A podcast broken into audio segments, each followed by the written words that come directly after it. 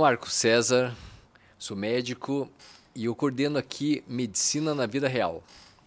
É um podcast que a gente faz aqui no Cristal Podcast, é, dentro do Ser Médico Podcast, e a gente procura levar todos os problemas e aflições que normalmente as famílias têm, os pacientes têm dentro de casa e dentro de hospitais, para mostrar para vocês como acontece os problemas na vida de todos nós abordar isso de uma maneira onde a gente consiga conversar sobre os problemas que ocorrem dentro da nossa própria vida, dentro da nossa própria casa. Isso é muito importante. Poder conversar sobre os nossos problemas e trazer isso de uma maneira onde as pessoas entendam que elas podem ser ouvidas e poder levar isso para outras pessoas é uma coisa extremamente especial.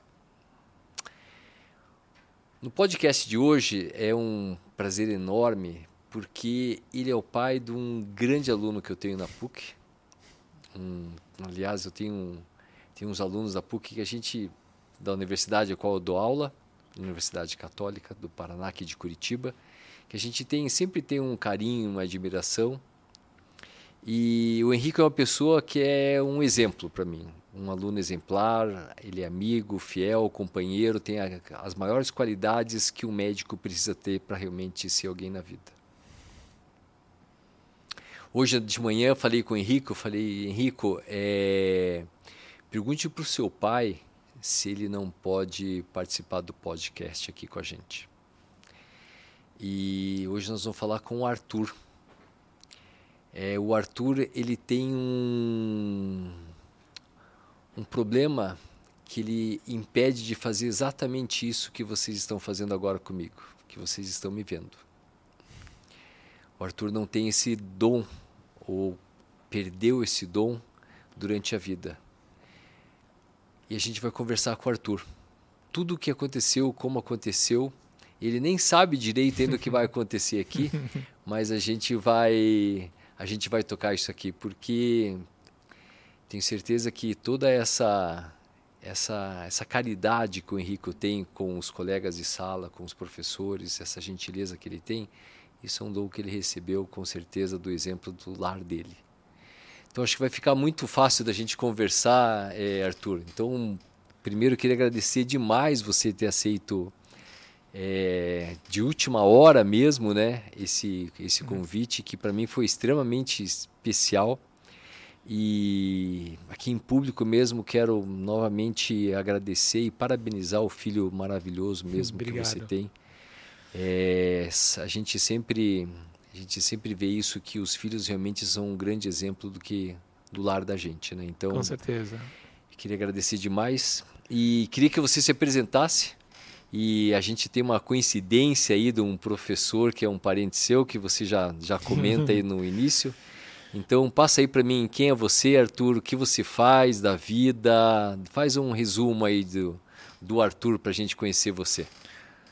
Queria agradecer já a oportunidade de estar aqui com você, conversando, contando um pouco da minha história. É, eu sou o Arthur Minite. Você logo no começo perguntou para mim se eu era primo do Haroldo Minite. E sim, eu sou o Haroldo Minite, um otorrino que foi bem conceituado no Brasil. Ele é meu, é, foi meu primo. E... No Brasil e no mundo inteiro, no né? Mundo, né? Vale, é. vale abrir parênteses aqui, o Haroldo Minite era o chefe da na USP, né? Uhum. da, da otorrinolaringologia, o qual a gente tem grandes amigos, o professor Ricardo Bento, o professor Richard Vogels. Fica ruim aqui não falar o nome de todos, mas vou exemplificar deles, desse. E o doutor Haroldo Miniti sempre foi um referencial muito grande na escola da, da, da USP, da otorrinolaringologia. Então, e o Henrico está fazendo medicina, quem sabe ele também siga para otorrino, né? É, a gente, é, agora a gente já decidiu, né? Assim, é, medicina foi uma opção, né? O torrino é uma obrigação e depois ele pode fazer o que ele quiser da vida, né? É isso aí, ele falou para mim é, isso. Acho que democracia é uma coisa que sempre é bem-vinda, né? é bem por aí. O que, que você faz da vida, Arthur? Eu, eu fui, fui, sou formado em análise de sistema, trabalhei nessa área até, até 2000, 2000, 2001, mais ou menos. E eu sou hoje eu tenho uma deficiência visual bem bem avançada. Eu tenho só a percepção de luz e de ambiente assim bem limitada mesmo. Você não chega a ver vultos? Vultos. Vultos você consegue sim, ver, porque sim. cruzam, Depende- cruzam na depende- frente da luz, né? Isso, é, exatamente. Depende de como tiver o posicionamento, eu consigo. É, eu nasci com baixa visão, uma, uma baixa visão bem tranquila, é, era bem suave. É, eu- na época, com três ou quatro meses, meus pais me levaram ao oftalmo. Tem quantos anos, Arthur? Eu tenho 51. 51. 51. Então, logo quando você nasceu, Três ou quatro meses de idade, talvez cinco meses mais ou menos, minha mãe correu já num oftalmo. nossa, mas é interessante porque eu tenho, eu sou um pouco mais velho que você. Aham. E você nasceu onde? Nasci em São Paulo. Ah, você nasceu em São Nasci Paulo. em São Paulo. E como é que a mamãe descobriu isso? Então, eu, eu tenho um pouco de. Hoje eu cheguei a fazer bastante tratamento na época de exercício, né? De estrabismo. Ah, ok. É, isso foi o que chamou a atenção na época dela. Foi o Aham. estrabismo. Apesar que é meio natural as crianças nascerem com um pouco de estra- estrabismo. Isso. E com o tempo esse estrabismo vai se ajustando. E então ela procurou, o pediatra falou: vamos procurar um oftalmo e vamos ver se está acontecendo alguma coisa. Foi aí que a gente foi, eu fui com a, a gente foi no of- oftalmo, né? Era pequenininho de colo e foi quando o médico falou que eu tinha um problema visual. Não sabia identificar ainda eh, na época, em 1971, 72, 71, né? Era, as coisas eram meio recente. Sabíamos que tinha um problema eh, visual. E o, o estrabismo era uma das, uma das coisas que eu tinha que eu ia ter que fazer um tratamento quando tivesse um pouquinho maior, assim, já com possibilidade de usar tampão ou aqueles. Tinha uns exercícios que você fazia, né, para estimular a visão de um olho com o outro. E isso eu fui fazendo na infância, né, a gente foi, foi, decorrer, eh, foi, foi acompanhando esse, esse processo. Eh, não tinha um laudo específico na época. Sabíamos, sabíamos também que o, o, a córnea ela não tinha se desenvolvido suficientemente, ela era meio atrofiada, e isso era uma, não se sabia a causa porque ela era atrofiada. E eu fui convivendo com isso. Mas Arthur, mas deixa eu, deixa eu pensar, deixa eu, vamos, vamos fazer na cronologia do tempo. Uhum. aqui. Você tem, você tem irmãos Tenho dois irmãos mais novos, mais novos que você? sim. Aham. E Fizemos toda a árvore genealógica, né, para saber se eu tinha algum problema. Primeira pergunta que os médicos sempre fazem: se os meus pais eram parentes, tinham alguma proximidade. Isso não tinha. Se na família do meu pai tinha alguém que tinha algum algum problema de visual, também não tinha nada além de tipo miopia, que é uma Aham. coisa normal, é, corriqueira. Na família da minha mãe também não tinha nenhum caso é, grave de poder levar em, em- como é, uma análise para poder ver se tinha herdado de alguém. Então, assim, sabíamos que não não era de não veio de nenhum familiar. Não, não- não- foi uma malformação que acabou ocasio- ocasionando. E né? não tinha, e no começo não foi dito se tinha alguma origem de, se teve algum processo viral da mamãe durante a gestação. Então, foi na época isso? era, foi levantar várias hipóteses, né? Mas não se não se identificou nada, assim, não, não chegou a nenhuma A conclusão. mamãe nunca teve nada durante Não, a gestação. tipo rubéola, coisas desse Isso, tipo, não, não. não, teve nada. Nenhuma doença viral, Não, assim, nada. E, nada. e durante o parto você não teve, não teve histórico de sofrimento? Então, minha Nas- mãe era, foram partos dos meus, tanto meu como dos meus irmãos foram todos partos cesárea. Aham. É, minha mãe na época, hoje se faz mais parto normal, mas na época era muito cesárea, não sei se era um, um conceito da época assim. Então nem se ne- eu não lembro, não, é, não lembro deles serem comentado, né, tipo assim, da minha mãe ter sofrido para ter o pa, fazer ter o filho. É, sei do pós-operatório que foi tem isso para ela, em termos de anestesia, essas coisas assim. Mas em termos de cirurgia, correu tudo tranquilo. Criança, eu nasci com peso normal, tamanho a estatura normal, o peso eu não lembro, mas era um, não era nada nem fora do normal, nem muito gordo, nem magrinho, né? tamanho normal, tudo certinho. E Isso na- foi tudo tranquilo. E na hora, assim, não, não teve aquele amarelão que às vezes as, as mães É, falam, assim, aquela né? icterícia, não, né? não tive. Não teve nada disso. Não, E nasceu, assim, nada perceptível. Um nada. pouco de estrabismo, mas como é que foi conhecido... como- é, no começo, por exemplo, nas primeiras semanas, nem se levaram, nem, nem foi levado muito em consideração isso, porque, pelo que eu sei, tem crianças que nascem com um pouco de estrabismo e com o decorrer da, dos meses, né, isso daí vai se ajustando, né, Aham. naturalmente. mas não foi no meu caso, não, não se ajustou. Tá, e daí, daí você fez um diagnóstico bem precoce, né? Alguns meses de vida, né? Uhum. Isso eu acho que deve ter sido uma coisa é, bem... Eu comecei a usar óculos, eu tinha acho que quatro, é, seis meses, seis, sete meses.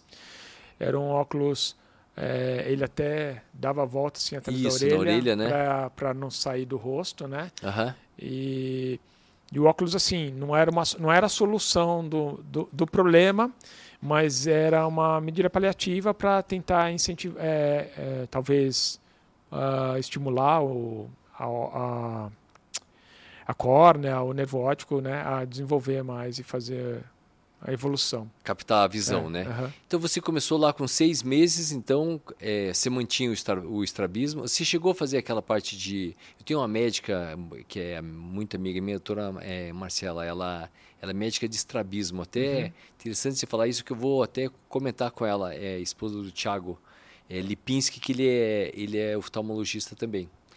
E é, você chegou a fazer tampar olho, Sim, fazer aquilo? fiz tampão de Aham. olho, exercício por é, duas horas no dia com o olho tampado, o outro não. E fazia uns exercícios também que eu ia quando na, na clínica do médico de colocar o bonequinho dentro da de uma de um atrás da luz, alguma coisa assim, né, para poder ter noção de ambiente. Eu lembro disso que eu lembro de quando criança, né, de coisas de que eu fazia. Isso aí eu lembro. Você lembra quando você ia, quando, bem, desde que começou a época escolar, qual é a sua primeira recordação da sua, acho que são duas perguntas. Primeiro, sua recordação de vida, né? Quando que você lembra que você, os seus primeiros relacionamentos é, com amigos, relacionamentos de esporte, como é que foi o relacionamento em casa, a adaptação em casa, como é que era isso, Arthur? Explica em, pra gente. Em casa, é, a gente sempre tinha um cuidado é, com quinas, porque eu me machuquei muitas vezes é, correndo. É, eu tive uma, assim, uma infância normal, andava de bicicleta, meus pais incentivaram a andar de bicicleta, é, corria, brincava com meus irmãos na praça, assim, não, não tinha... Não Você tinha... enxergava? Sim, eu enxergava, mas eu tinha algumas limitações. Por exemplo, eu podia estar andando de bicicleta e de repente alguém passar na minha frente. Eu não tinha reação suficiente de visão para saber que a pessoa tinha entrado na minha frente. Então, muitas vezes cheguei a atropelar pessoas, assim, é. andando de bicicleta, é, correndo, eu não via o degrau, caía. Então, tinha essas situações que aconteciam. Você Mas, tinha falhas no, no, campo visual, era falhas isso? no campo visual. Ah, Exatamente. entendi. Então, começou mais ou menos com isso. Tinha algumas áreas do seu campo visual... Que eu não pegava. Que você já não... Já Jogo de bola, por exemplo. Eu não, não entrava nem em brincadeira de bola porque... Eu, eu, conseguia ver a bola saindo, mas é, não conseguia acompanhar ela na velocidade que ela vinha. Eu, ah, sabia, eu sabia, que a bola estava vindo, mas uhum. não, eu não tinha percepção suficiente para poder pegar uma bola no ar ou, ou, algo semelhante. É como se fossem esses frames por segundo, né? Exatamente. Você tinha, tinha, uma, tinha, tinha falhas, né? Tinha falhas. Tinha falhas na visão. Que e, interessante. E, uhum. Então, nessas falhas em casa, por exemplo, tinha esse cuidado de não deixar nada no meio do caminho para não correr o risco de eu sair correndo e tropeçar, principalmente quando criança, né? Uhum. É... E na escola? Você ia na escola normal? Na escola eu ia numa escola normal, sempre sim, a, todos os professores sabiam que eu tinha baixa visão, que eu tinha, que eu precisava de alguma atenção, então eu sentava na primeira fileira, é, uh, copiava a matéria da lousa, tranquilo. É, às vezes precisava de um tempinho a mais, não copiava tão rápido que nas pessoas, mas é, todos os professores entendiam isso, isso era super tranquilo. E eu sempre tive muita sorte em toda a vida acadêmica, assim, tanto na escola, na faculdade. Eu sempre tive pessoas que me acompanhavam, me ajudavam. É, estudando, porque eu acabava cansando em fazer longas leituras. Então, as pessoas, às vezes, a gente se reunia, eles liam livros. Minha, minha própria mãe gravava vários livros para mim. É, para eu poder estudar livros de ah, literatura. A mamãe lia os livros Sim. e você escutava daí os livros. Sim. Muitas vezes. É, principalmente na época de vestibular, isso ela ajudou bastante. Ela gravava os, os livros e eu li alguns e outros eu ouvia, porque eu não dava conta de ler todo o material, era muita coisa. Eu não tinha a velocidade, assim, uma leitura tão rápida e dinâmica que nem muitas pessoas possuem. Arthur, deixa eu perguntar uma coisa para você. Época escolar, 6, 7, 8 anos, é cruel, né? É. As crianças, elas não então, não, não, tem, não tem muito limite né, em relação a comentários. A... Como, como que você lidava na, com isso? Na minha turma, foi bem tranquilo. Assim, eu tinha assim, eu me dava muito bem com as pessoas. Então, acabava fazendo amizade com eles e todos me ajudavam muito. O problema maior era com as outras salas, porque eles identificavam que eu não enxergava suficiente, não era bom, então vinha sempre um, passava o pé, punha, passava o pé não, punha o pé na frente, eu tropeçava. Isso acontecia algumas vezes. Então sempre, e... sempre teve isso. Mas assim. Sempre teve. E você, assim. como é que era? Qual que foi a orientação? Deixa eu perguntar uma coisa para você. qual, qual que foi a orientação da sua mãe, assim, dos seus pais? Olha, assim, olha Arthur, você vai para a escola agora. E como que era? Porque no começo, acho que os seus irmãos, acho que é, brincando com seus irmãos, isso era muito natural. Né, porque já, já via dentro de casa, acho que seus irmãos também, não sei se... Eles estudaram junto comigo na mesma escola, uh -huh. então, querendo ou não, acabava sendo uma proteção. Lógico. Então, é, todos sabiam que eu era irmão do Tiago, do Fábio, e, e eles né, também conheciam um monte de, de colegas tal. Então, o pessoal meio que respeitava. Tinham problemas? Tinham. Aliás, eu, eu nunca descontei, assim, eu sempre guardava. O cara xingava, é, falavam que eu usava brinco porque o meu óculos, né? Eu era criança, uhum. então o óculos vinha até aqui embaixo, ele usava brinco, não sei o quê. Mas eu não, não dava bola para isso, eu passava por cima. Mas eu tive uma situação uma vez, que na escola mesmo, num final de recreio, e o moleque já tinha me enchido muito, muito. Era na sala do meu irmão, alguma coisa assim. Ele, chegou, ele é mais novo que você. Eles são mais novos. Esse moleque era mais novo do que eu, acho que uns dois anos, talvez dois, três anos, uns dois anos pelo menos. Uhum. Ele passou e me chamou de cego, assim. Né? Só que na hora, eu tive uma reação, eu grudei ele na parede. E comecei a bater nele. Ah. Eu tinha acho que nove anos, oito anos, assim. Eu comecei a bater. E daí nisso começou a juntar um monte de o, o, irmão do o irmão do Thiago, o irmão do Fábio tá brigando, tava, e começou a pessoa a juntar, porque todo mundo veio para me proteger, né? Uhum. E eu socando o moleque. Era o contrário. Então, eu socando o moleque, os caras queriam, vai, bate, não, não dá moleza para ele, não sei o quê. Bom, até aí, beleza, falei, aí chegou o professor, separou, perguntou o que tinha acontecido, e eu falei, ó, aconteceu isso. Ele já tinha xingado algumas vezes, e eu falei, uma hora vai, uma hora vai estourar, né? E a hora que estourou, até é, cheguei em casa, né? Falei, mãe, aconteceu isso. O, o Henry, ele chamava Henry, o menino. É. É, Você lembra ainda? lembro, pô, eu lembro direitinho. Eu falei, é. ó, eu, ele xingou, eu já tinha xingado algumas vezes, e eu soquei ele na parede, bati ele na. Não, mas você não pode fazer isso, não pode. Eu, sei falei, eu sei que não pode, mas o que eu vou fazer? Paciência tem limite. É, então.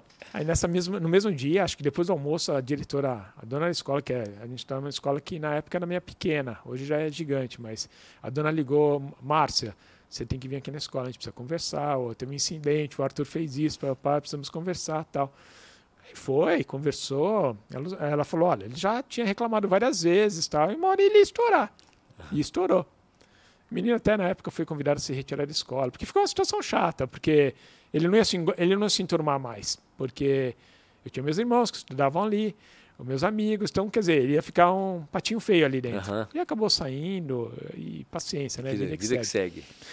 Nessa fase, e daí tudo ficou, ficou, tranquilo. Onde eu fui passar a ter problema de novo foi quando eu tive que mudar de escola, que eu fui para o primeiro colegial, porque essa escola não, não tinha ainda o colegial, né? Uhum. E, e, aí o pessoal, aí eu fui para uma escola onde a turma já era tipo de 40 pessoas dentro da sala, era uma escola muito grande, é, em termos de espaço, de pátio, em termos de, de, salas de aula, em termos de turma. E a sua visão vinha sendo... A, é... Até então estava estável, não, estável. não tive problema nenhum, estava estável. Arthur, qual que é o nome do seu da, do problema? Hoje, hoje eu tenho retinose pigmentar e ceratocone. Esse, esse é o nome do, da doença Hoje tem retinose pigmentar. Uhum. É na retina, tem um problema na retina. Tá.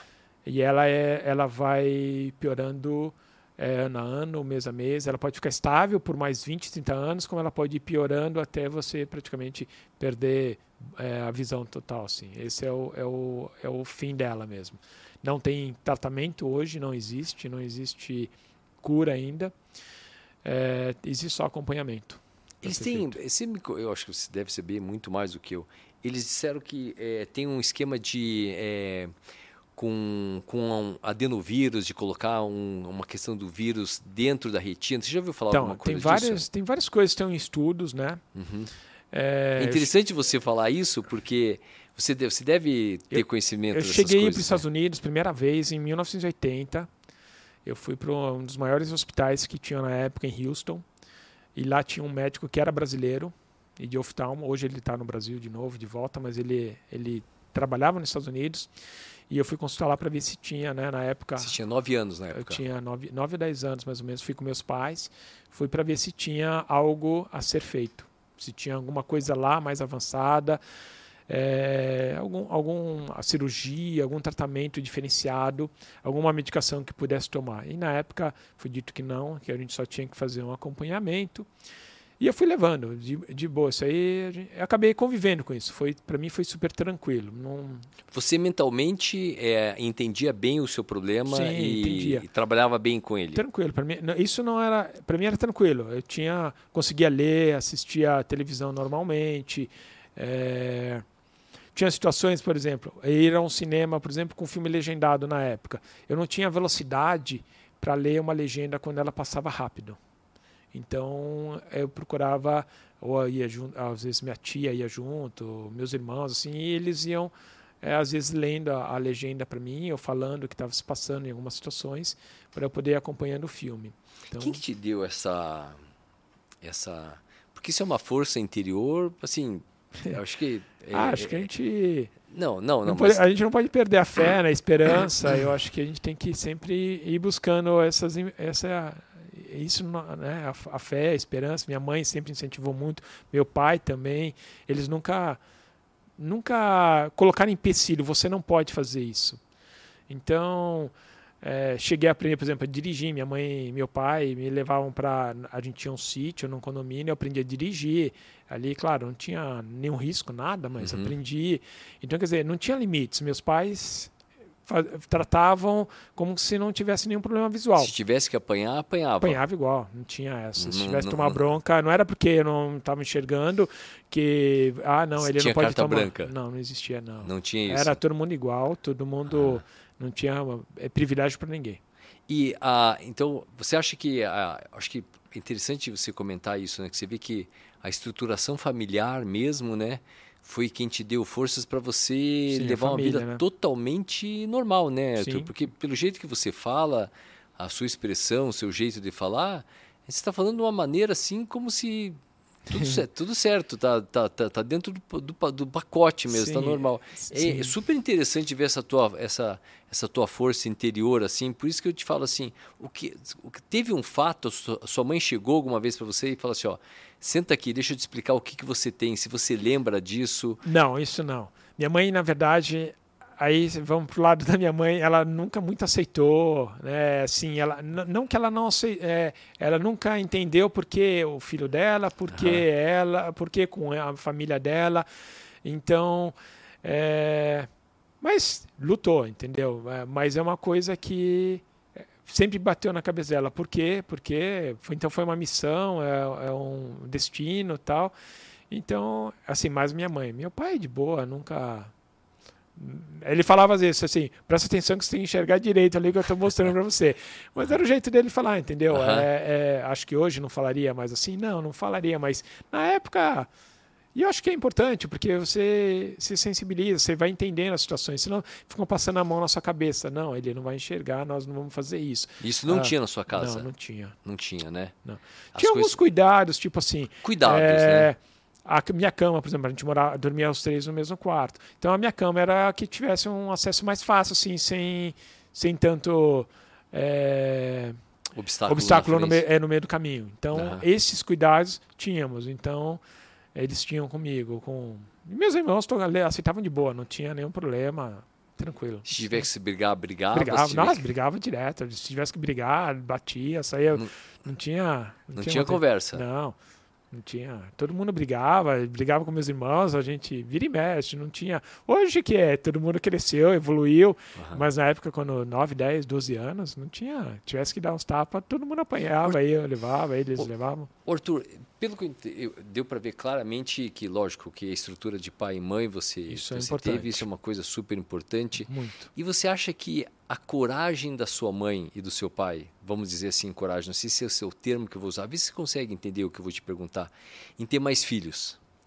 né? Porque com certeza de, devia ter passado. Eu acho que deve ter passado, né? Deve ter passado pela cabeça deles, deve ter, né? com certeza. Porque você não tinha um certeza. diagnóstico, né? Com certeza. Qual é a diferença de idade de você dos seus Nós irmãos? temos, eu, eu sou de 71, meu, o Thiago é de 73 e o Fábio é de 75. É, você vê É, quase um tipo, atrás do outro, um né? ano e meio, dois anos. Aham. Não chega a dar dois anos, na verdade. É um ano, e- quase um ano, oito meses, assim, mais ou menos. É, é, é- é pertinho. É, e você vê o quanto foi importante a, a coragem e a determinação da família ter permanecido unida, Sim. né? E ter tido mais dois irmãos, para eu acho que com certeza essa essa junção entre os dois irmãos que deviam ficar batendo em você e você batendo neles, foi É te dando energia e força para você criar essa personalidade assumida dentro do seu problema e poder tocar a sua vida Com certeza. dentro do ambiente familiar, né? Com certeza. A família é muito importante nessa, nessa hora. Eu acho que não é só é, protegendo, né? É, porque assim, é, tem muita família que protege, ah, ele não pode fazer isso, ah, ele não pode fazer aquilo outro, ele não pode sair, ele não pode, não pode estudar. E eu acho que isso, graças a Deus, na minha família não teve. É, foi tudo ao contrário. Foi uma vida normal, foi um filho normal ali. Claro, tinha limitação visual, mas isso não era um empecilho para estudar, não era um empecilho para andar de bicicleta, andar a cavalo, nadar, correr na praça e, e, e brincar junto com todo mundo. É, só até a questão de jogar bola, acho que era até perigoso mesmo, né? De levar uma bolada, alguma É, então, coisa mas assim às vezes eu sentido, entrava, né? às vezes a gente jogava futebol, brincava assim, só que o que acontecia? Tinha sempre os amigos que protegiam. Então tinha Aham. meus irmãos, ou amigos. Então, assim, sabe quando você entra numa brincadeira que você é o café com leite ali, Aham. mais ou menos? Então eu tava Os ali no meio. Só que todo mundo ajudava, entendeu? Então ninguém ficava bravo se eu fizesse alguma coisa errada, todo mundo entendia e sempre tinha alguém ajudando.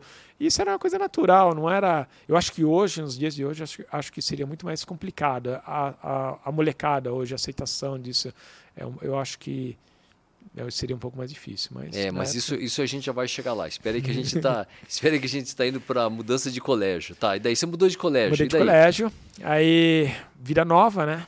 É, ambiente novo, ah, um colégio totalmente novo. Então, minha mãe teve o cuidado de ir ao primeiro dia na escola comigo. Seus É, irmãos não mudaram. Meus irmãos não, porque eu saí primeiro. Eu Lógico. fui, eu fiz a oitava série e fui pro colegial. Eles ainda estavam na sé- sétima, sétima e sexta série, sétima e sexta série, sétima e quinta série, alguma coisa Aham. assim. Então, eles estavam atrás. É, então, minha mãe teve cuidado, fui na escola, eu conversei com a coordenadora, falei quais eram os problemas. é, tinha alguns, algumas situações que a minha mãe falou assim, olha, na outra escola, ela já sabia como é era a prova, então as provas já eram com letras normais, não era nenhum xerox pequenininho. Então, é, só que nessa escola a gente poderia correr o risco de ter algo diferente. Então, por exemplo, é, eu cheguei a começar a ter prova onde eu tinha textos xerocados bem pequenininhos, com letras bem miúdas. Aí eu cheguei para minha mãe falei, nossa, a letra estava miúda, muito pequena. Daí minha mãe foi, conversou na escola, falou, olha, quando tiver textos muito pequenos, a gente precisa fazer uma prova um pouco mais ampliada, com as letras, para poder ficar mais fácil a leitura, para poder render e tal. E a escola aceitou de boa. Eu não, eu não tive nenhum problema de adaptação dentro da escola. Tive problemas com alguns alunos dentro da escola, até o dia que eu também briguei com um cara ali. Né, de, porque a hora que você bate num, você acaba, querendo ou não, impondo respeito, entendeu? É, os caras falam, pô, o cara aqui não enxerga, mas ele desceu a mão no moleque aqui, então vamos... Você fez luta? Chegou a fazer não, luta? Não, mas a gente brincava muito de, de luta de... Pois é, sabe? porque tem irmãos, né? É, então a gente brincava Com muito de luta irmãos, livre. aham. Então tinha um irmão do meu, um amigo do meu irmão que lutava judô. Então a gente ia brincar de judô, ele ensinava a gente a brincar, lutar, tal. Então, você acaba, quando você tem irmão, você aprende Aham. a se defender, né? É isso aí. Você, você, você aprende a bater, aprende a, né? Não que você vai brigar para machucar, né? Mas, mas brinca, sempre sai uma brincadeira de mão, de lutinha. Então você acaba brigando, aprendendo. Você acha que todo esse é interessante a gente comentar isso, né? E te ver assim que você vê que é, várias fases você passou, várias é, é, agressões, é, não só não não não por questão física, né? Mas para Aham. as para as questões de agressões é, verbais mesmo, né? E mesmo aquele aquele menino que o- Enio, Hélio, Henry. Henry, que Henry. falou assim, ô cego, né? É, inte- é- é- é interessante você ver isso como é, é, o problema é, de receber essas adversidades, né? É uma coisa que vai muito da gente, porque você deve ter sentido é, muitas vezes esse, essa limosidade em relação de comportamento é, social, né? É- muitas é, vezes, isso né? Isso é bastante vezes. Isso te revoltou na vida? Você é uma pessoa eu, revoltada? Graças a Deus, não. Eu sou uma pessoa de bem com a vida. Não fico revoltado com isso. É, hoje acontece várias situações, às vezes, que acontece e eu levo de boa e, e brinco, às vezes, com a situação e, e tranquilo, de boa. É, não tem. E na época fiquei... que você era mais novo também você tinha isso? Não, nunca fiquei revoltado, assim. Claro, você não gostaria de cara te xingar de, pô, seu, seu cego, você usa brinco. Eram coisas que. Você é, pô, foi um idiota, meu, mas beleza. E deixava quieto. E até um dia que é, né? A hora que chega uma hora essa história. Então você acaba sempre descontando em alguém. Aí esse uhum. um vai ser aquele, a vítima. Mas eu... E você chegava em casa e conversava com a sua mãe, ou com seus irmãos, ou com o seu pai em relação sobre ao... isso? É, sobre isso? Acho que do, acho que meus irmãos às vezes que passaram pé assim, mas eu tinha que meio que policiar, falar também, porque eles tomavam as dores. E se precisasse eles irem bater no, no pessoal, eles, eles iam. iam. entendeu? Então, eu tinha que tomar cuidado às vezes de ficar in, in, é, inflando essa situação, porque eles contavam para os amigos, e todo mundo ia proteger o Arthur. Não, Arthur, não, ninguém vai mexer com o Arthur. E assim era a situação. É para você ver como, ó, que legal, né? A gente está passando por uma estruturação familiar que você tem, né? Uma estruturação de amigos, né? Como é, é. que é importante você ter, cultivar amigos, Isso né? é importante. Pô, super é importante. importante, né, Arthur? Você vê que é, lógico, a gente está levando a situação para um caso muito extremo, né? Numa situação de, um, de, um, de uma deficiência visual uhum. igual você tem, né? Mas olha, olha como é importante mesmo você é, aprender a fazer amigos, né? Aprender então, a selecionar amigos, né? Quando eu mudei de escola, era, uma, era uma das, um dos meios, um dos receios que eu tinha, é, novos amigos, né? Porque na minha primeira escola, eu cresci ali, eu nasci, eu cresci, entrei ali como primeiro aluno, é, primeira escola, desde o maternal, maternal 1, lá, desde pequenininho. Então cresci junto com todo mundo. A minha turma foi até a oitava série, todo mundo, mesma, mesma galera. Entrou um, outro, saiu outro, mas é, 90% foi o, o, o, o, curso, o período todo dos oito, até a oitava série. E quando eu fui para o colegial, o primeiro colegial, que, é, esse era o medo amigos novos, como será, como que vai ser a minha aceitação com essas pessoas, né? Mas graças a Deus, eu acho como é que, que foi? É, eu conta aí pra gente. Tive anjos, né, que apareceram e acabei fazendo amizade com algumas pessoas logo no começo, primeiro dia, segundo dia. E essas pessoas nunca chegaram e falaram assim, mas você, tem, você não enxerga, tá? eles perceberam a limitação, então eles estudavam comigo, liam livros junto comigo e nunca chegamos a tocar num assunto mais e qual que é o seu problema? E qual que é, nunca foi sempre foi tratado como uma coisa natural assim para uhum. ele, para eles, né? Depois, claro, mais para frente a gente foi conversando, tá? Eles foram aprendendo algumas situações, entendendo. Mas eu tive, graças a Deus, no colegial todinho, eu tive pessoas que estudavam comigo, é, faziam trabalho em grupo comigo e, e sempre tiveram me ajudando ali para e as provas eram individuais para você? Individuais, tudo individual? Sempre, igual a todo mundo. Aí igual não tinha mundo. preferência nenhuma. A única coisa que foi tomado cuidado nessa autoescola é que quando tivesse textos xerocados que fossem textos pequenos, é, que ampliassem esse texto para que eu tivesse é, pudesse ler com uma velocidade tranquila, sem ter que ficar sofrendo ali para fazer as leituras. Isso foi entendido pela escola, foi de boa. Os professores também tratavam naturalmente como assim, sem nenhum, como se eu não tivesse nenhuma deficiência visual. É, é claro, eles perguntavam: "Você tá dando para ver aqui? Tá, tá tranquilo, tal, uhum. beleza?" Eles tinham essa preocupação, mas não viviam em função disso, entendeu? É, Se você tiver algum problema, você que fale. Você que fale, entendeu? Uhum. Então isso era bem e a gente já era maior, né? já 15, 16 anos, então não tinha mais aquele pegar na mãozinha, já, então era uma vida nova, você ah. tinha que se virar. E o pessoal que estava ao meu lado, às vezes copiava a matéria, tirava xerox quando não dava tempo de, de copiar a matéria. E isso era para mim era super tranquilo. Eu não tinha nenhum problema de não dar tempo de copiar a matéria, ia ficar mal, oh, putz, eu não consegui copiar, fiquei chateado, tal. Não, o pessoal já sabia. Eu falava, ó, oh, depois você me presta o caderno, eu vou tirar xerox, tal. E tranquilo. Para mim era de boa. Arthur, e vida fora da escola? Como é que era? Vida social? O que você se limitava? Gente, você gente, se restringia? Eu, ia, eu saía A gente ia muito com as coisas com. Assim, a gente fazia amizade, a gente ia, tinha festas, né? Que o pessoal ia. É, eu não era muito de frequentar muitas festas, não. Mas por você? Coisa, por mim, eu não. Por você, não do seu jeito. Muito, é, uhum. não curtia. Mas às vezes o pessoal enchia, eu ia, tal, acabava dormindo na casa do pessoal.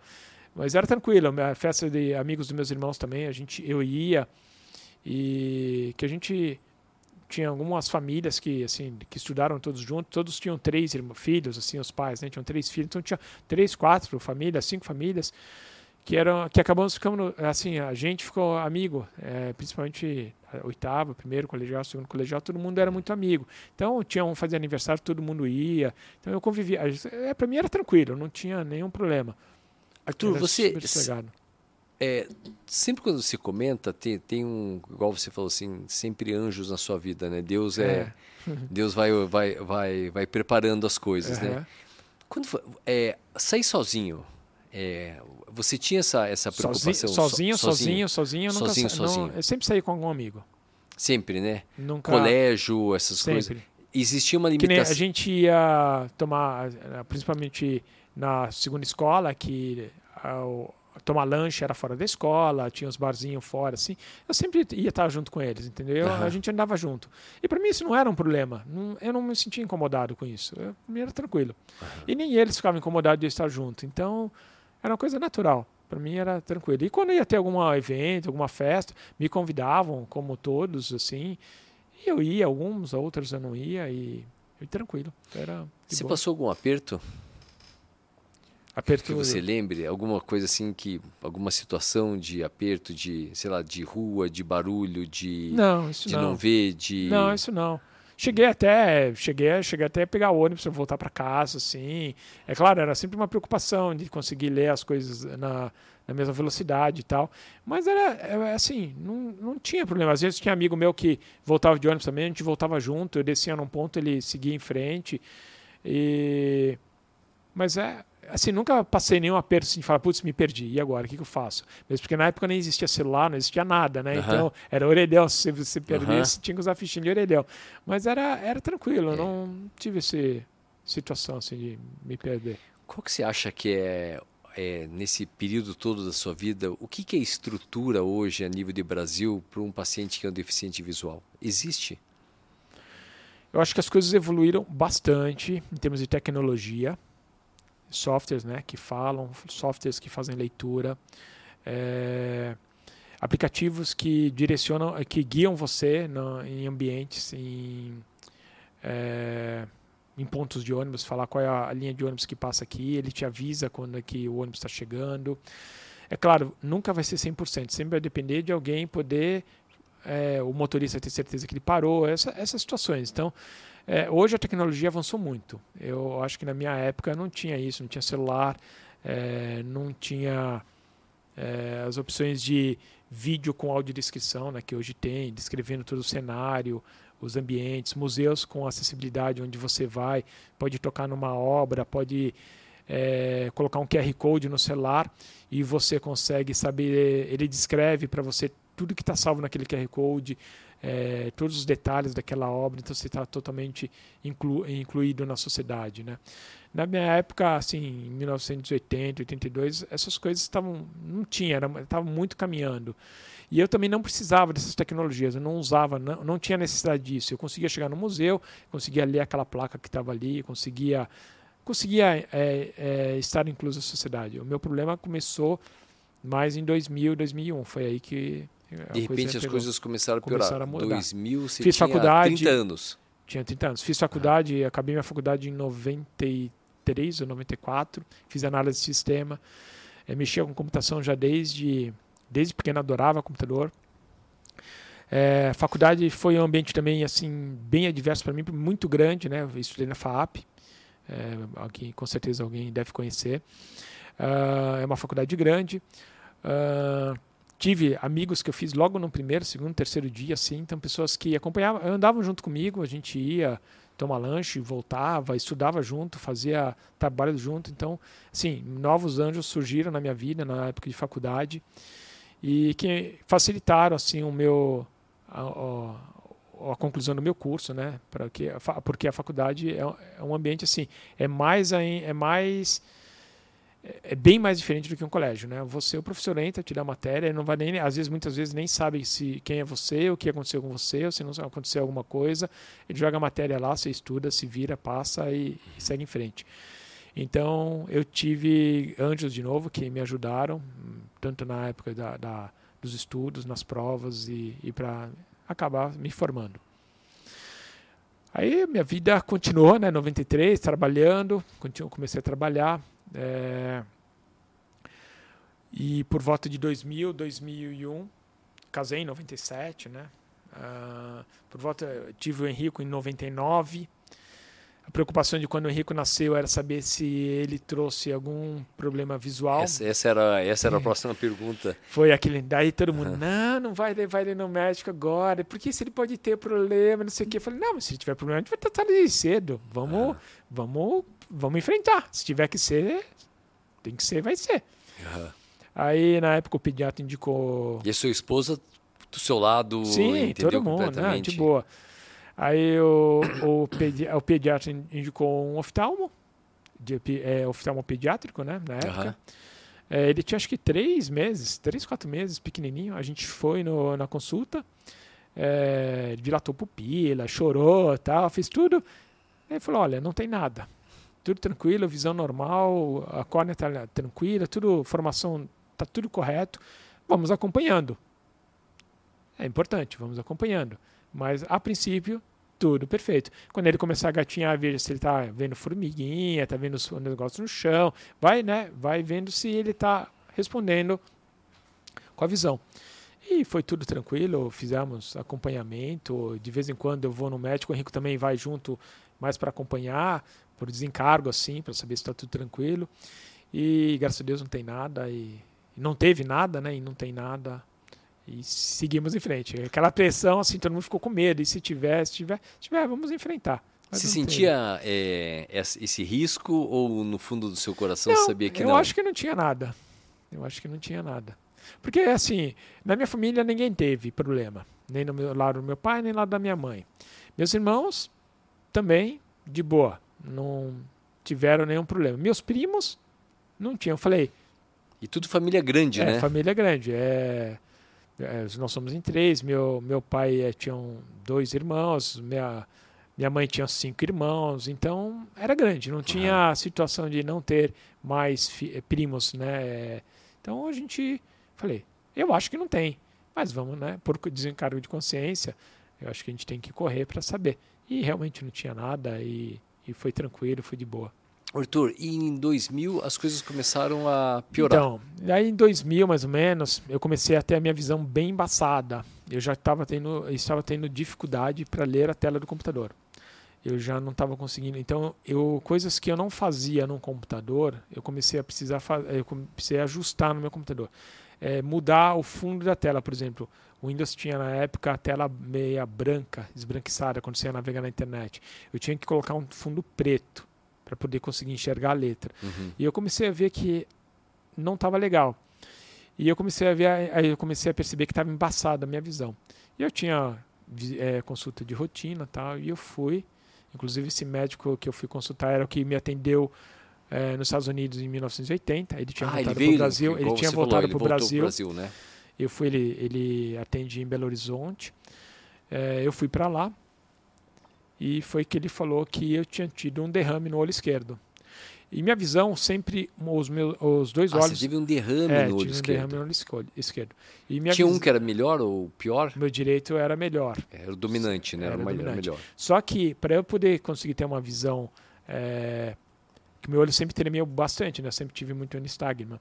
É, para ele poder ficar é, estável na leitura ou na enxergar coisa, eu tinha que sempre estar com os dois olhos funcionando a contento. Senão, é, quando eu ficava com um, quando aconteceu né, que eu fiquei com um ruim, aí eu comecei a ter problema de visão mesmo. Aí eu comecei a não ter mais campo visual, eu comecei a ficar complicado. Aí eu fiz uma cirurgia em 2000, 2001. O Henrique era pequenininho, era um aninho, um ano e meio. E essa cirurgia não deu certo. Ah, acabou, assim, falou que era tranquilo, era uma coisa rápida, coisa de uma hora, a gente ia remover o, o vazamento de sangue. Não era nada a olho nu, era tudo. É, não dava para perceber que eu tinha tido um derrame. É só através de dos exames de oftalmo, né, com o telescópio, uhum. essas lupas que eles usam, é, deu, deu para identificar. Aí fiz a cirurgia infelizmente não correu como eu deveria, como todos estavam esperando, nem o médico, nem o que eu esperava também. Por quê? O que aconteceu? Arthur? Aí acabou não voltando a visão do, no, no nível que tinha que voltar. Ela ficou realmente bem complicada, então tipo assim, Ela piorou depois da piorou cirurgia? bastante, muito. Então aí eu não Mas o que aconteceu? Não sei o que aconteceu. Eu sei que, assim, removeu o coágulo que tinha, as coisas que tinham, né? Acho que é, e e não correu o que assim ele o médico falou assim é, isso é rápido a gente começa a gente faz essa limpeza faz tudo isso é, com laser né com, com microscópio e tal eu lembro que eu até acordei um pouco no meio da, da cirurgia ele falou não falta pouco aí sedaram mais um pouco e e quando voltou assim, ele falou: oh, agora tem um tempo de recuperação. Eu fiquei com tampão, acho que um dia, dois dias. É, tomei ponto também interno, né? Assim, bem. Para ele, assim, a cirurgia tinha corrido um Tudo sucesso. tranquilo. Ele uhum. falou: daqui você vai embora, daqui uma semana, dez, uma semana, dez dias você volta para Belo Horizonte, para a gente ver como que tá e a gente vai fazendo esse acompanhamento para ver como que vai correr. Aí quando eu voltei, aí ele foi fazer os testes visuais, né? tá enxergando, tá? Eu só, eu só tinha a percepção da luz, eu não conseguia mais ter a definição de, de letras. Antes eu tinha a definição de letras como se fosse com uma folha de seda. Ela estava embaçada. Uhum. E, e esse, ele tinha que tirar esse, esse, essa situação, esse, essa folha de seda que estava ali embaçando, a cirurgia era para resolver. E não resolveu e piorou, né? Daí aí começou. É, aí, aí foi, acho que foi uma fase mais difícil, bem mais difícil porque eu trabalhava, é, tinha uma vida assim é, independente, assim de trabalho. É, então você começa a ficar incomodado. Eu já não conseguia mais mexer no computador.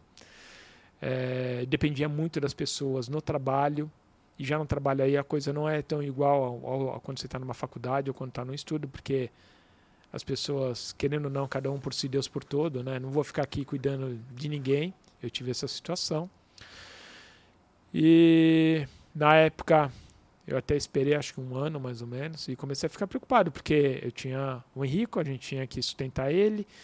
É, na época minha esposa tinha parado de trabalhar, mas foi uma um, assim um, uma situação que nós pensamos junto porque é, ela estava cuidando do Henrique e eu estava trabalhando, estava bem de emprego, estava trabalhando, ela precisava trabalhar e ela queria pegar essa fase do Henrique pequenininho até ele para escolinha tal e de boa a gente tinha acordado isso. Só que as coisas mudaram um pouco. Uhum. É porque o Henrique era novinho, né? É, o, ano de, o Henrique era de 99, foi em 2001, tinha... Dois um, anos. É, quase dois anos. Uhum. E... Aí eu tive que sair da empresa. Ah, você teve que sair da empresa? Sair da empresa. Porque, nas coisas, assim, para mim era uma situação nova. Eu ia ter que me reinventar. Eu não conseguia mais mexer no computador.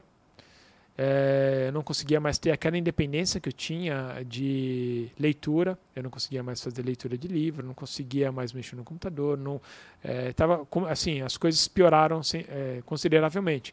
Então, você fica mal. Você começou a falar, e agora? O que, que eu vou fazer? Como é que eu vou trabalhar? O que, que eu vou fazer? Como que o pessoal vai aceitar? Porque até então eu tinha um problema visual, mas muitas pessoas nem percebiam.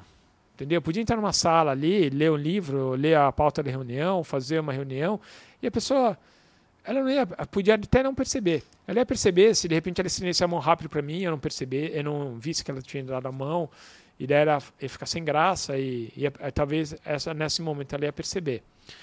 Uh, então eu saí da empresa e bateu aquele desespero, o que fazer, né? Como fazer.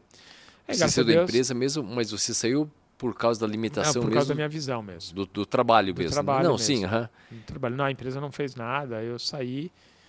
Na época, é, comecei, a minha mãe principalmente, começou a correr atrás de de soluções para o computador, é porque até então não tinha tido nem não tinha necessidade de nada, né? Então para mim era tudo novo para a família. Agora era uma outra situação, uma situação nova para todo mundo. Minha mãe acabou, ela já conhecia a Dorina Noil, que era uma fundação, é uma fundação referência Brasil, é, é de um instituto de cegos, né, que fala. Uh, ela procurou a Dorina, perguntou, foi interar de assuntos, tal. Daí falaram que tinha um software que colocava no computador que a pessoa podia usar o computador, ter uma vida normal usando o computador. Aí eu falava, pensou, putz, arranjei a solução para meu filho. Ele é formado do sistema, ele adora a computação, vamos colocar lá e vamos e vamos vida que segue. e vamos vida que segue. Aí colocamos o software, comecei a aprender, né? Você começa a aprender porque você mexe tudo diferente. É, usa, uso o computador com leitor de tela de uma forma diferente. Eu não uso mouse, daí uso o teclado, uso a tecla muito a tecla tab, a tecla setas de direcionamento, seta para cima, seta para baixo. E eu fui aprendendo. Na época, 2001, 2002, 2003, né, você fica meio mal, fui, eu fui aprendendo, acabei tendo apoio de, da minha esposa, da minha mãe, de família, todo mundo, né, ajudando, amigos, vindo em casa, convidando para sair, passear tal. E a sua e, cabeça como é que estava, Arthur? Tá, na época estava mal, né? A gente fica, principalmente parte financeira, né? Porque você para de trabalhar, você vai fazer o quê? Você tem uma criança, dois anos, um ano e meio, é, o que, que você vai fazer? Você tem a casa que você mora, você paga. Né? A gente tinha acabado recém-casado, três anos de casado, quatro anos de casado, é, apartamento pagando, né, carro pagando. Você está começando a tua vida, né? Você está começando. E a sua esposa, o que, que ela falava? Não, ela incentivava, falou que não era preciso animar, que tudo ia dar certo. Na época, falou que era para ter fé, esperança, que tudo ia dar certo, tudo ia se, achei, tudo ia se encaixar. Família novamente, Família né? Família novamente, sempre. Aí eu conheci o software, é, eu comecei a mexer no computador de novo, comecei a ficar animado assim. É, comecei a conhecer alguns fóruns de discussão na internet é, para poder saber aprender a usar essas ferramentas. E aí fui vendo que, porra, tinha muita gente que não enxergava, estava ali trabalhando, né? Tinha se reinventado. Tinha pessoas que já tinham nascido cegas desde criança, desde o primeiro dia de vida. E hoje eram engenheiros, né, de, de informática, trabalhavam no, assim. Eu falei, pô, então eu vou abraçar viu, isso. Você viu uma luz no fim do túnel, falei, né? Eu vi uma Literalmente, luz. né? Eu vou abraçar isso e vou correr atrás disso. Uhum.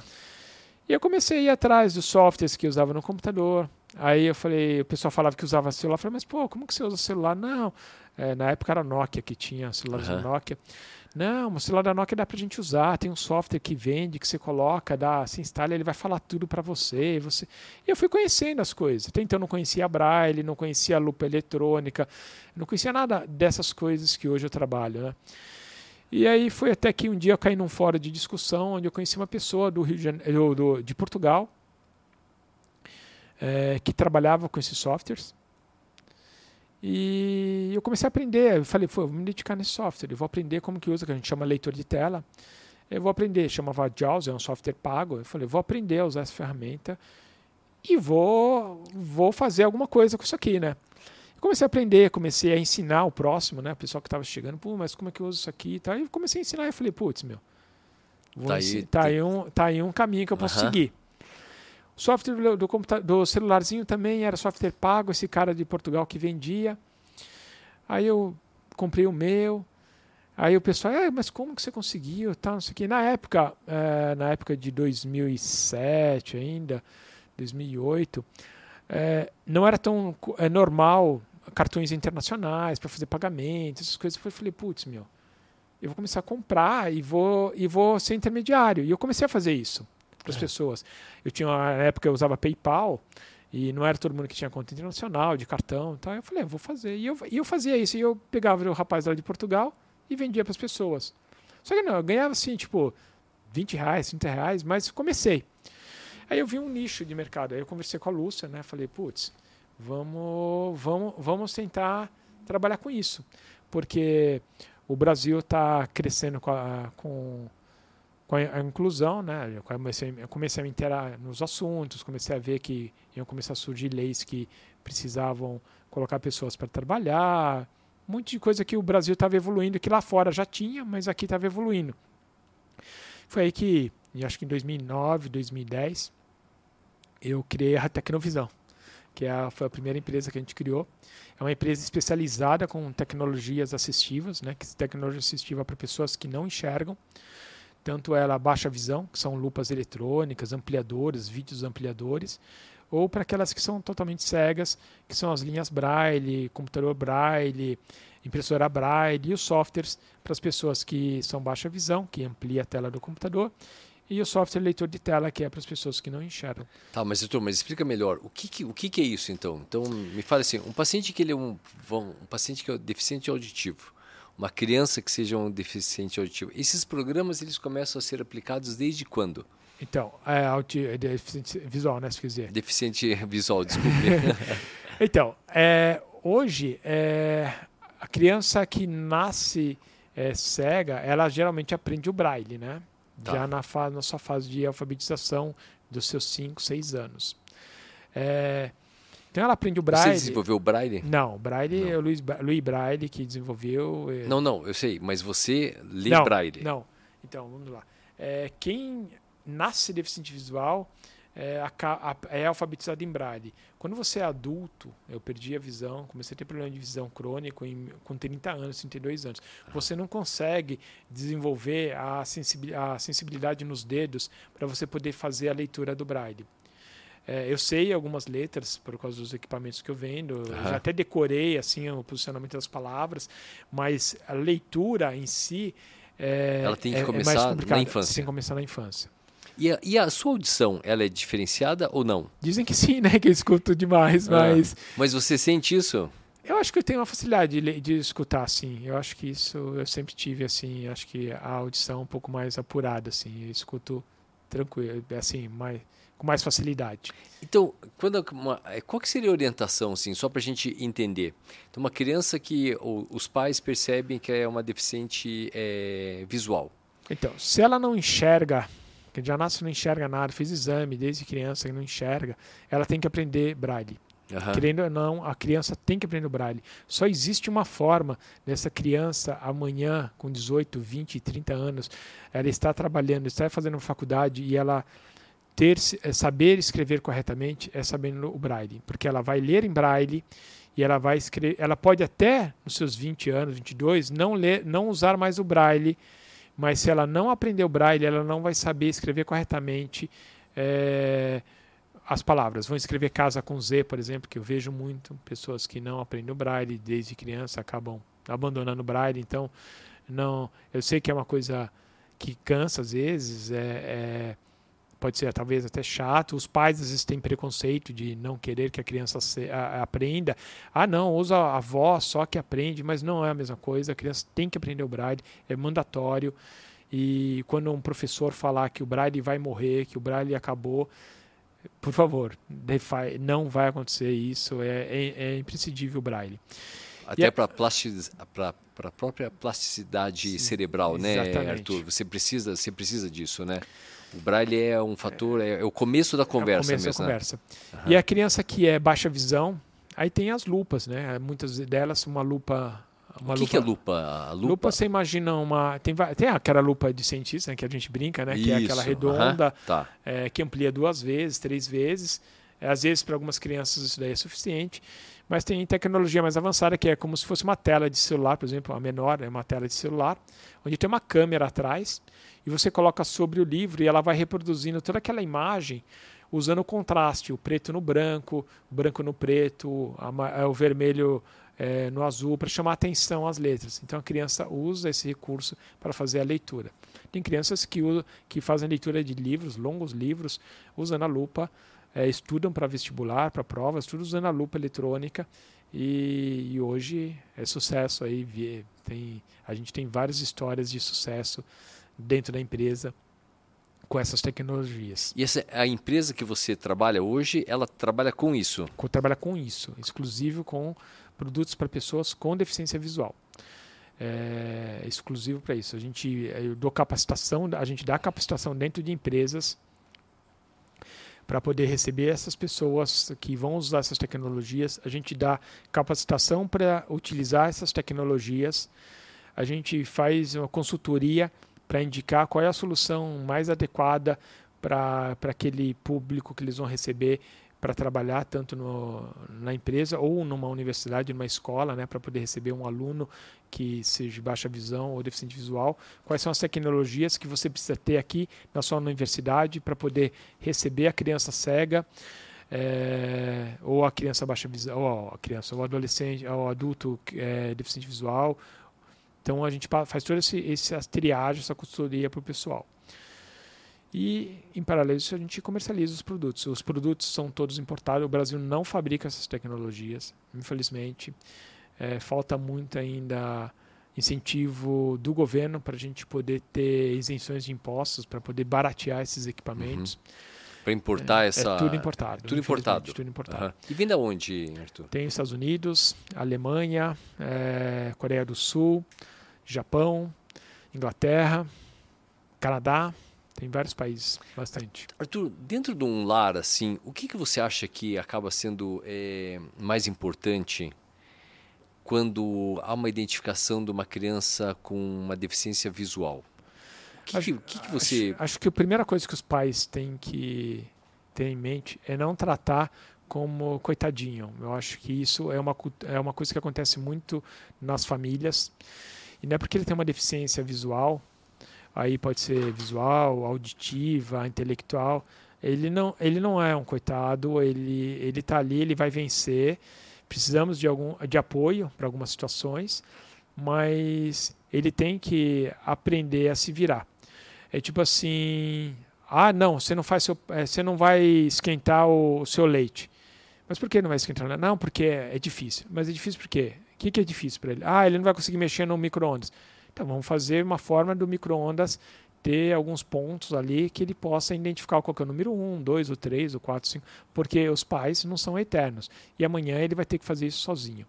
Então, a gente não pode ficar pensando em tratar a criança como um coitadinho e deixa que eu faço, deixa que eu faço, você não consegue. Não, a criança consegue, a gente consegue, a gente se ajusta. É, é, pessoa, a pessoa pergunta, ah, mas você cozinha? Eu faço, o Henrico faz junto comigo, às vezes a minha esposa, às vezes faço sozinho. A gente mexe no fogão, eu mexo no fogão, é, faço churrasco. Sim, em algumas situações eu preciso, a gente precisa de algum apoio. Sim, é, ah, será que já está bom, não está bom?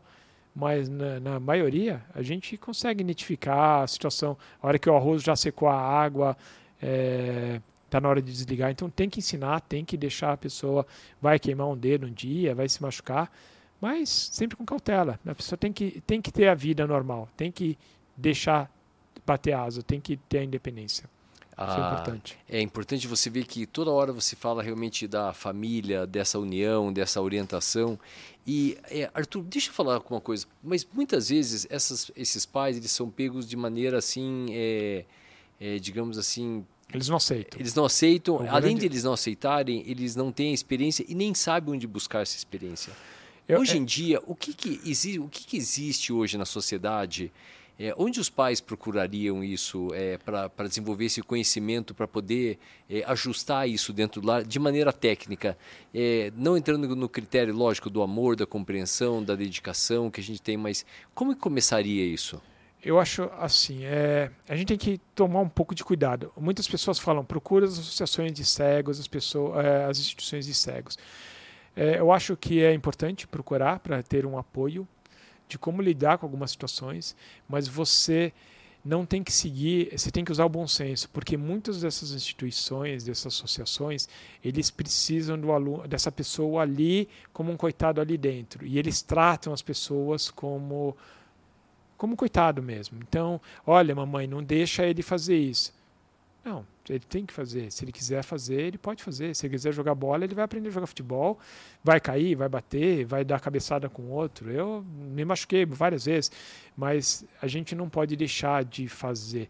E, a, e um erro que eu acho que tem muitas pessoas seguem muito o que as instituições de cegos falam.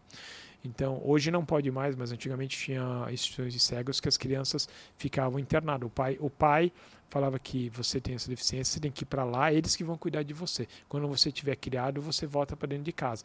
Então eles iam para lá, ficavam no colégio interno e viviam num mundo, numa redoma de vidro, só entre cegos, só entre pessoas cegas. E não, e não conviviam na sociedade. E depois saíam, vinham para casa e, e os pais continuavam mantendo da mesma forma, porque não, não conviveu com pessoas que enxergavam, não convivia com, com dificuldades, com, com enfrentar situações adversas, né?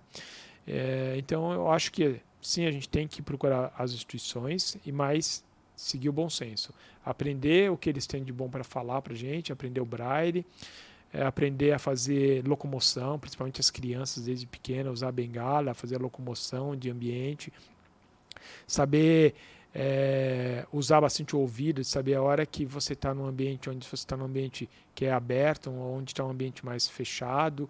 E tudo isso você consegue ir aprendendo com o tempo, né? E essas orientações tem tudo nessas nas é, você vai associações. Aprender, eles fazem isso, né? Eles uhum. têm, eles têm isso, eles, eles utilizam disso. E outra coisa que eu acho que os pais não devem e não não devem seguir é tipo, meu filho não vai estudar numa escola normal, que eu diria assim, não uhum. que os outros não sejam normal, mas não vai deixar de estudar no Marista, por exemplo. Vai estudar no Marista. Por que não? Ele tem direito, ele ele ele só não enxerga. Como vamos, como vamos, tratar, como vamos tratar isso dentro da escola? Junto com os coordenadores, junto com a pedagogia, com o pessoal. Vamos junto conversar, né? todos vão, vamos conversar para saber qual atitude tomar, como fazer. Existe orientação política dentro das escolas? Se sabe se existe uma orientação dentro das faculdades, dentro da escola sobre os deficientes visuais, assim? Existe uma lei Uhum. que é obrigado as pessoas a receberem essas crianças com deficiência. Uhum. Tentaram mudar isso no, ano, ano, ano, nesse último período.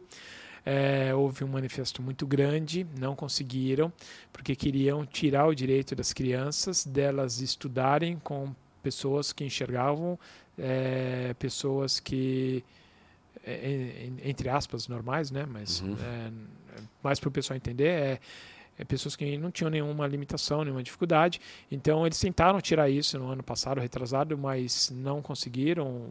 Em termos, é, acho que no tribunal o pessoal conseguiu reverter tudo isso. Então as crianças que têm paralisia cerebral, é, autismo, Down, eles têm o direito de estudar nas escolas é, que regulares. Claro, a gente precisa às vezes fazer o contraturno para fazer uma aula de reforço, uma adaptação. Eu mesmo é, em algumas vezes eu cheguei a ter é, tipo um professor particular para ajudar, principalmente as matérias que tinham muita leitura, eu, eu precisava de uma ajuda, de um apoio maior.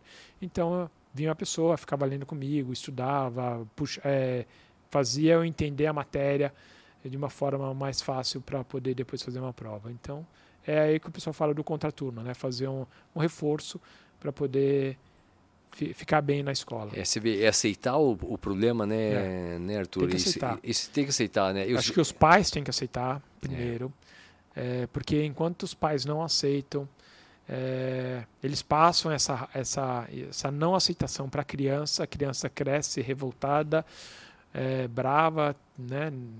Então, acho que os pais, principalmente, aí vamos falar entre pai e mãe, eu acho que as mães assimilam mais rápido, aceitam mais rápido e os pais, eu vejo pelas pessoas, os pais sempre têm é, mais dificuldade, o pai em si, né, homem, é, tem mais dificuldade em aceitar e querer apoiar a própria esposa e, e fazer com que essa criança né, tem uma vida normal. É, tem que, tem que começar dentro de casa, né, é. Arthur? Essa, essa normalidade de vida tem que começar dentro de casa, né? Arthur vai lá e pega um copo, Arthur vai lá e se faça alguma coisa. Exatamente. Dá as funções normais, né? Eu não consigo. Como não consegue? Vai lá e faz essas coisas. Tem que levar desse jeito, né, Arthur? Levar as coisas mais dentro de uma naturalidade mesmo, né? É bem por aí. E eu sempre, sempre tive uma vida assim. É, mesmo hoje, assim, sempre tinha uma vida normal. A gente, eu sempre viajei muito é, com a Lúcia, antes da Lúcia, com os meus pais. Então, assim, a gente sempre tinha, não tinha, não tinha limitação, meu. E sempre tentava. Ah, vai dar certo, vai dar errado, ali na frente a gente fica sabendo, né? E com essa de, de viajar bastante, até eh, acabei pegando outro gancho, que foi da, da Tecnovisão, né? que eu acabei me envolvendo muito em inclusão, muito em acessibilidade. E, e eu viajava muito para dar treinamento, curso, palestra, eh, a gente fazia eventos internacionais às vezes. E, e eu via que o pessoal que não enxergava, eles tinham muita dificuldade em viajar, limitações para viajar, dúvidas de como viajar. E na época eu até falei para Lúcia, eu falei, nossa, eu acho que tem mais um nicho de mercado que a gente pode, Olha que interessante. pode abraçar. Uhum. E foi que em 2017, mais ou menos, a gente, 2016, 2017 a gente amadureceu essa ideia. E acho que final de 2017, início de 2018, assim, a gente lançou uma agência de viagem é, que na época foi específica para atender pessoas com deficiência. seja ela é, visual, intelectual, é, cadeirante. E claro que acabou dando, assim, deu muito certo, foi um retorno muito legal, assim, é, supriu todas as nossas expectativas. E aí a gente lançou é, para os familiares, né? Então a, a, a, pessoa viajava, ai meu filho viajou, gostou, queria viajar também. Então a gente atende todo mundo. A gente trabalha com, sempre com coisas personalizadas, é, entendendo qual que é a necessidade daquele viajante. É, Como é que é o nome da empresa? Viagem Acessível. Viagem Acessível. É, o site é www.viagemacessível.com.br. Lá tem o Instagram nosso, tem YouTube, tem tudo ali. E, tem, e tanto faz para deficiente visual, tudo, auditivo, tudo, cadeirante. Tudo. Nós estamos trabalhando num curso, um curso, estamos trabalhando num grupo agora. Nós fomos procurado, é, procurar se as coisas caem no nosso colo, graças a Deus. Acho que. Não, nada cai no colo. nada cai no colo. Não, assim, as, as pessoas coisas procuram. São, as coisas são conquistadas, que, né? É, sim, a gente nada faz um trabalho bem. Lógico. É, sim. O trabalho é bem feito, né? É feito com dedicação. Então, né? a gente foi procurado por uma pessoa que, que dá aula de Libras, é, que ele quer levar um grupo. Tem pessoas que querem viajar, pessoas surdas. É, e eles querem viajar. E se a gente teria condições de fazer um grupo, um, uma viagem para esse pessoal. E nós estamos montando, estamos elaborando esse grupo. É claro, é, existem alguns cuidados que temos que ter, tem que ter intérpretes junto viajando, porque eles, eles precisam do, de Libras para se comunicar. Alguns são, alguns falam, mas nem todos é, é, falam, é, escutam só, né? É, não escutam e não falam, então tem algumas situações que só com Libras. E nós estamos montando esse grupo, a Lúcia está cuidando disso, para a gente ver se agora em julho consegue fazer o primeiro grupo de pessoas surdas viajando aqui no Brasil. E assim a gente foi especializando, então a gente faz bem coisas é, personalizadas, não são pacotes desses de internet, a gente entende a necessidade da pessoa, qual é a limitação dela, qual é a dificuldade que ela teve na última viagem, o que, que agradou, o que, que não agradou, para a gente tentar trazer isso para a realidade atual e fazer com que essa viagem dela seja a mais perfeita possível, que atinja todas as expectativas, sonhos e, e, e dedicações dela. Assim, a, gente, a gente trabalha em cima Nossa, disso. sensacional. É bem legal. Arthur, me dá uma mensagem final aí é, em tudo isso que você passou na sua vida, nessa sua experiência acho, de vida. Eu acho que é, assim... que você que você teve aí, porque você assim é impressionante, né? O jeito que você fala, como você conduz as coisas, né? E você vê que daí você fala assim, ah, as coisas caem no colo, né? Não, Deus é, sempre você fala, você tem seus anjos, né? Teve seus anjos, uhum. vai ter, terá, né? É, tem esse seu menino que é um cara que é um cara espetacular, né? Que eu acho que o Arthur, o, cara, é, o Henrique é um cara que deu muito certo na vida, já deu Sim. muito certo na vida, né? É, então, acho que ele não caiu no seu colo, né? Ele vem dentro de uma estrutura de um lar, né? Então... E, e é uma coisa legal, até falar, você falou do Henrique, que né, às vezes os amigos dele vêm em casa, e se, eu, pelo menos no começo, você ficava meio preocupado, né? Molecada, todos, Henrique, aqui, eu.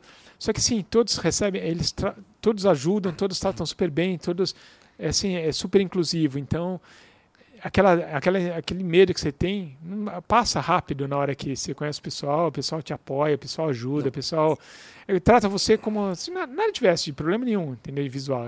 Não, e Arthur, deixa eu falar uma coisa, você engana muito. É, é então, esse não, é outro problema. Esse é, que você, é, que, é que você engana demais, é, porque então. assim, ó, é, a primeira vez que eu te vi foi lá no, lá no Eco Medical no Center, Eco, né? né? É, Que o, o Henrico foi, foi, foi uhum. com, acho que foi com o Pedro, com o Matheus, né, Henrico? A gente foi, e você foi junto, né? E assim, você estava junto, você estava andando, a gente tava, eu estava eu tava mostrando o hospital, uhum. né? O hospital estava tava para ser é, inaugurado, eu estava mostrando o hospital, né? E você sabe que eu fiquei, eu demorei para entender o que estava acontecendo ali, porque você agia Acho que uma... só no final do que no final que eu comecei, que, é que eu comecei a pensar assim, não, mas você é deficiente visual, porque é, então eu não tinha percebido. Mas isso depois de duas horas que a gente estava é. andando no você foi perguntar só no, no, no, no hospital, né? Você vê que é, a capacidade sua de adaptação, assim, eu acho que a da audição que você consegue ainda é, acho que você, você consegue ter esse visual gráfico Aham. da onde as pessoas estão, da onde as pessoas é, estão apontando. Era uma coisa impressionante, assim. Essa adaptação é uma coisa maravilhosa, maravilhosa, maravilhosa. Então, eu acho assim, a pessoa, eu sempre falo pro pessoal, não desanime, né? É, a gente sempre tem uma luz no fim do túnel, a gente tem que acreditar que a gente vai vencer. E eu tive isso como meta, e tenho isso como meta, né? É, as dificuldades existem, é, e eu estou sempre é, derrubando barreiras e vencendo. É, eu acho para um pai, para uma mãe que tem um filho que tá, foi identificado com deficiência visual ou alguma deficiência intelectual, auditiva, eu acho que a gente não pode perder a fé, não pode perder as esperanças. As- a medicina está muito avançada, para muitos casos a medicina está muito avançada mesmo. É, na parte de visão, a gente sabe que tem transplante de célula-tronco, tem, tem muita coisa que está evoluindo. É questão de tempo e, e com certeza, talvez não para mim, mas para outros que virão aí, com certeza vai ter Não, nova. você. Pra não, com você. certeza, é. Não, eu para tenho você. esperança que existe- sim. É, eu acho que essa parte de célula-tronco, acho que é uma coisa que Está bem avançado. está super avançado. E isso Arthur, vai ser do dia para noite. É, tá bem avançado. Isso vai ser um envelope que vai ser aberto um dia e ah, vai vir uma notícia. Isso a gente acredita que realmente vai vir algo muito rápido, muito. A medicina vai evoluir muito nessa nessa tem evoluído, graças a Deus, acho né? que para muita coisa tem evoluído. Tem muita coisa que a gente fala, putz, não, não imaginava que isso tinha solução e hoje já tem. Então, é, é isso, o pessoal não pode desanimar, ter É, fé sempre, E enquanto, contar com a família, acho que é muito importante o apoio da família. Isso a gente não pode deixar nunca de lado. boa. Tur, mantenha essa sua missão. Obrigado. E obrigado aí Quero de cor- agradecer mais uma vez, Marcos, pelo seu tempo que a gente esse bate-papo foi muito legal e sempre que precisar de alguma coisa, pode contar com a gente. Não, eu que, eu, que agradeço. É, a gente sempre aprende demais aqui, né? E é, eu, vou- eu vou te falar assim, é, até parece estranho falar assim, mas eu brilho no seu olhar, né? Você você fala com brilho no olhar mesmo, né? É, é interessante a gente, eu, eu vejo isso em você. Foi como eu te falei, eu depois de duas horas de estar andando com você, eu falei assim, mas escuta, você não enxerga, né? Eu não É, cons- assim eu eu não conseguia entender o que estava acontecendo ali, né? Da capacidade que você teve. É, Então você vê que é, existe existe essa esperança, igual a gente está falando, existe a esperança da célula tronco, existe existe um amanhã, né? Se não fosse Sim. essa tua força familiar, a ajuda dos seus irmãos, talvez você não tivesse encontrado a Lúcia, talvez o Henrico não tivesse aqui com a gente, né? Com certeza. Que vai ser um cara que vai ser um médico sensacional, tenho certeza que quiser. vai ele vai dar Está orientação. estudando para isso, Ele bastante. está estudando para isso, ele estuda para isso, ele vai dar orientação para o meu filho, né? A vida é um palco, né, É, Arthur? A gente entra no palco, representa, desce do palco e graças a toda essa força, essa sua determinação, é que a gente consegue fazer um mundo melhor mesmo, né? Com São esses certeza. momentos de superação mesmo que faz com que a gente a gente pode se tornar uma pessoa pior ou uma pessoa melhor. Daí vai vai de você, né? Vai da sua É estruturação verdade. E você é, pegou desse, dessa situação de podia você podia escolher um caminho de amargura um caminho de desilusões né mas não vendo oportunidades né criando oportunidades né é, aceitando oportunidades recebendo graças anjos que foram surgindo na sua vida né mas isso é tudo porque o, o seu coração sempre se manteve aberto né Arthur É Então, verdade. é. sempre com esperança não isso que a sua esposa não calma vai dar certo você vai perder não calma vai dar E certo no fim dava e certo. no fim vai dando certo. É isso aí. Isso Eu só deixar aqui o site da empresa, lá da Tecnovisão, é tecnovisão.net. Quem quiser, tiver algum conhecido. Então vamos quiser- colocar, então, da Tecnovisão é o material que você usa para deficientes visuais. Isso. Aham. Que é o site é www.tecnovisão.net. Tá. E o Ah, da ponto agência- net, é ponto importante. net. Aham. É, ponto net. E o Tá. da agência de viagens é www.viagemacessível.com.br. E nos sites vocês têm todas as, as redes sociais ali, se quiser seguir, fiquem à vontade. Beleza. Obrigado mais uma vez. Tur, muito obrigado. Valeu. Queria agradecer demais novamente. Agradecer o Henrico. Valeu, Henrico, pô, por ter dado essa oportunidade aqui. E foi como eu te falei mesmo, né? Você é uma pessoa super especial, mas também com um pai desse ah, ficou fácil, né, Arthur?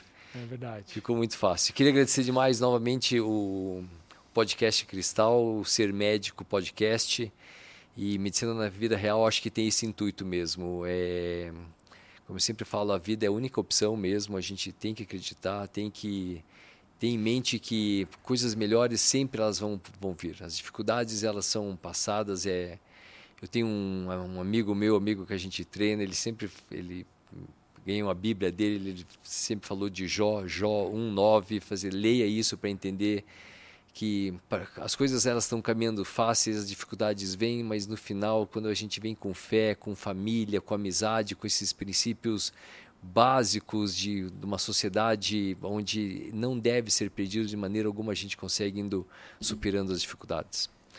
Então, novamente, obrigado ao Ser Médico, podcast, obrigado Shopping Cristal. Henrico, valeu, muito obrigado, Arthur, valeu. Obrigado a você, obrigado pessoal. Obrigado de coração. Até a próxima. Até a próxima. Música